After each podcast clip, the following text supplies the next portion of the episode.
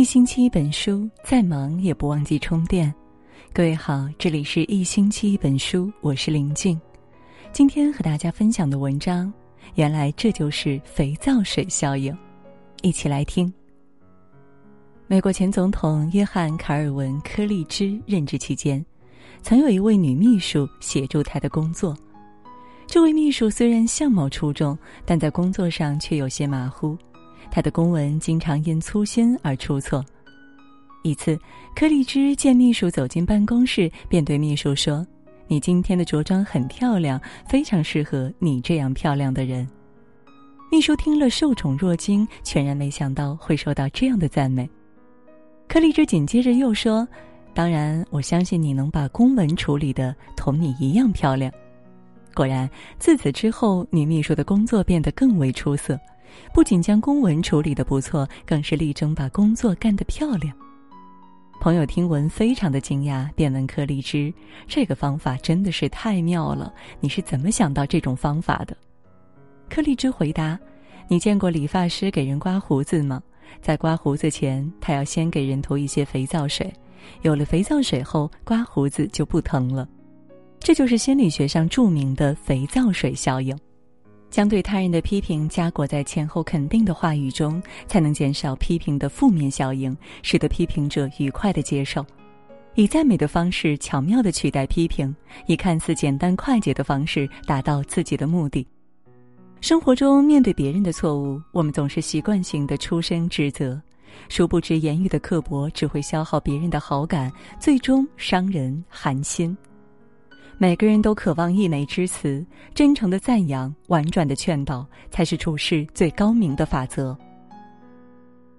作家李尚龙曾经分享过自己一位好友的故事，在谈起这位好友时，李尚龙评价道：“他呀，哪儿都好，就是不会讲话。”李尚龙坦言自己平时穿衣不修边幅，好友却一心想劝他改掉这个坏习惯，可出口却说。看看你那件衣服，像捡破烂的，丑死了，还不换？不知道的人以为你是乞丐呢。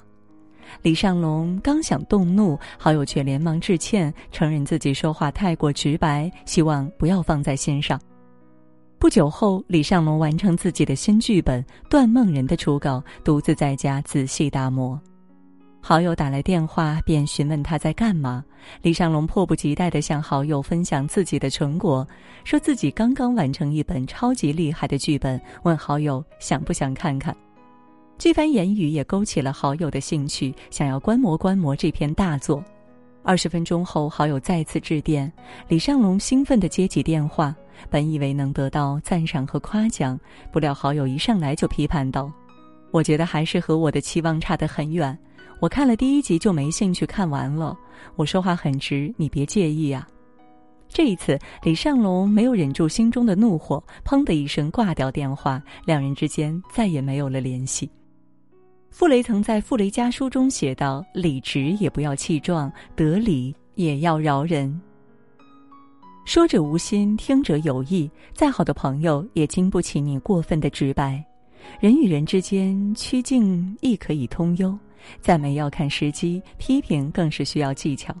比起直截了当的话语，硬话软说，反话正说，别人才更愿意接受你的建议。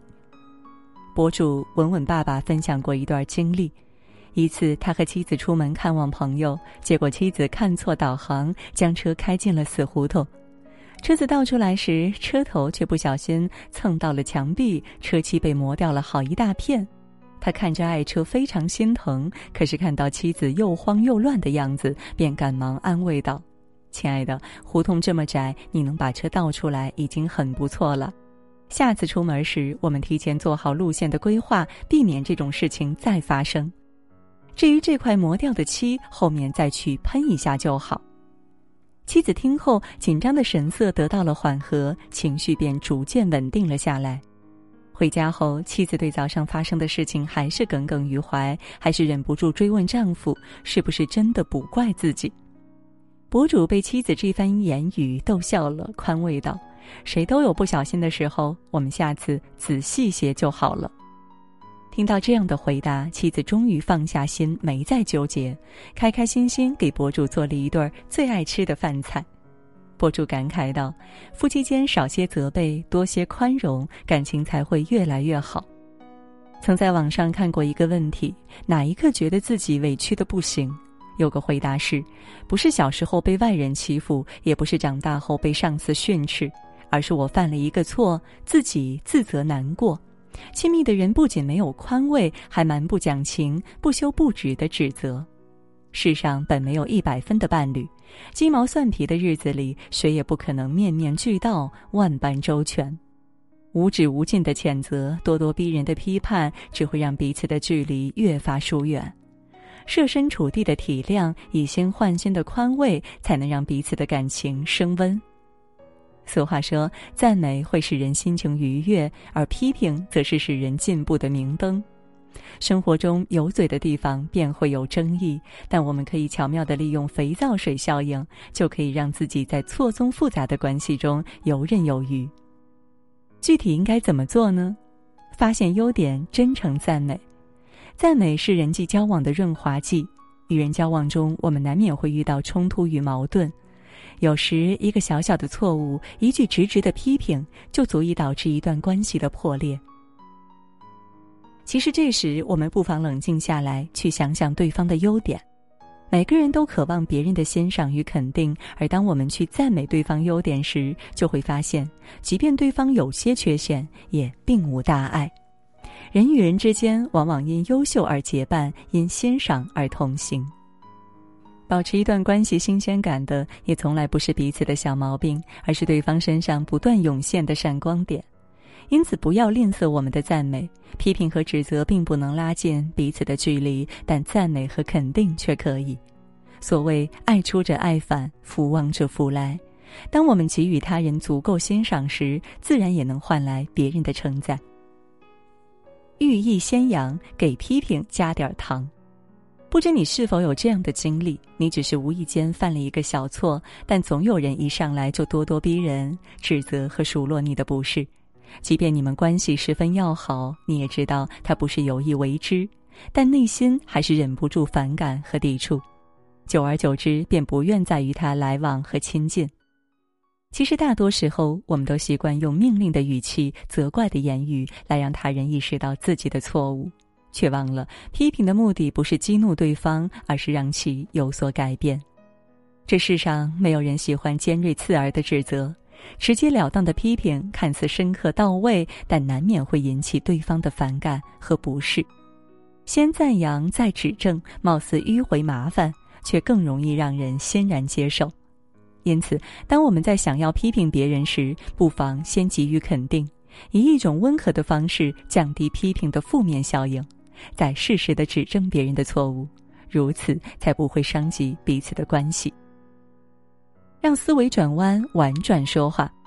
很认同一句话：大多会说话的人，思维都会转弯。生活中的交往多靠言语实现，而言语的不当又容易产生诸多的矛盾与隔阂。往往这时就需要我们能够转弯，懂得用幽默诙谐的话语去解决问题。与人相处最好的分寸，从来不是直截了当，而是让言语不越界。说话直来直去的人，往往直击别人的心理防线，最后伤人自尊，也反伤了自己。但思维会转弯的人，会在兼顾多方感受的情况下迂回轻触，既能达到目的，也能让人如沐春风。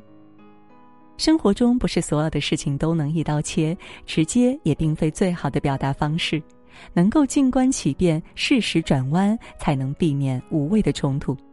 懂得口吐善言、婉转说话，才容易获得别人的认可和尊重。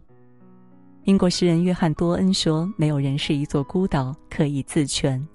工作应酬、人情往来、家庭关系，都需要我们去打理和维系。很多时候，我们以为说话只是真诚，可实际上，能让别人愉悦的接受我们的观点，更能彰显一个人的诚意。”懂得将批评加裹在赞美中，不仅是为人的修养，也是一种处世的智慧。余生，愿你我都能有一双发现美的眼睛，在赞美和鼓励别人的同时，也留住了生活的美好。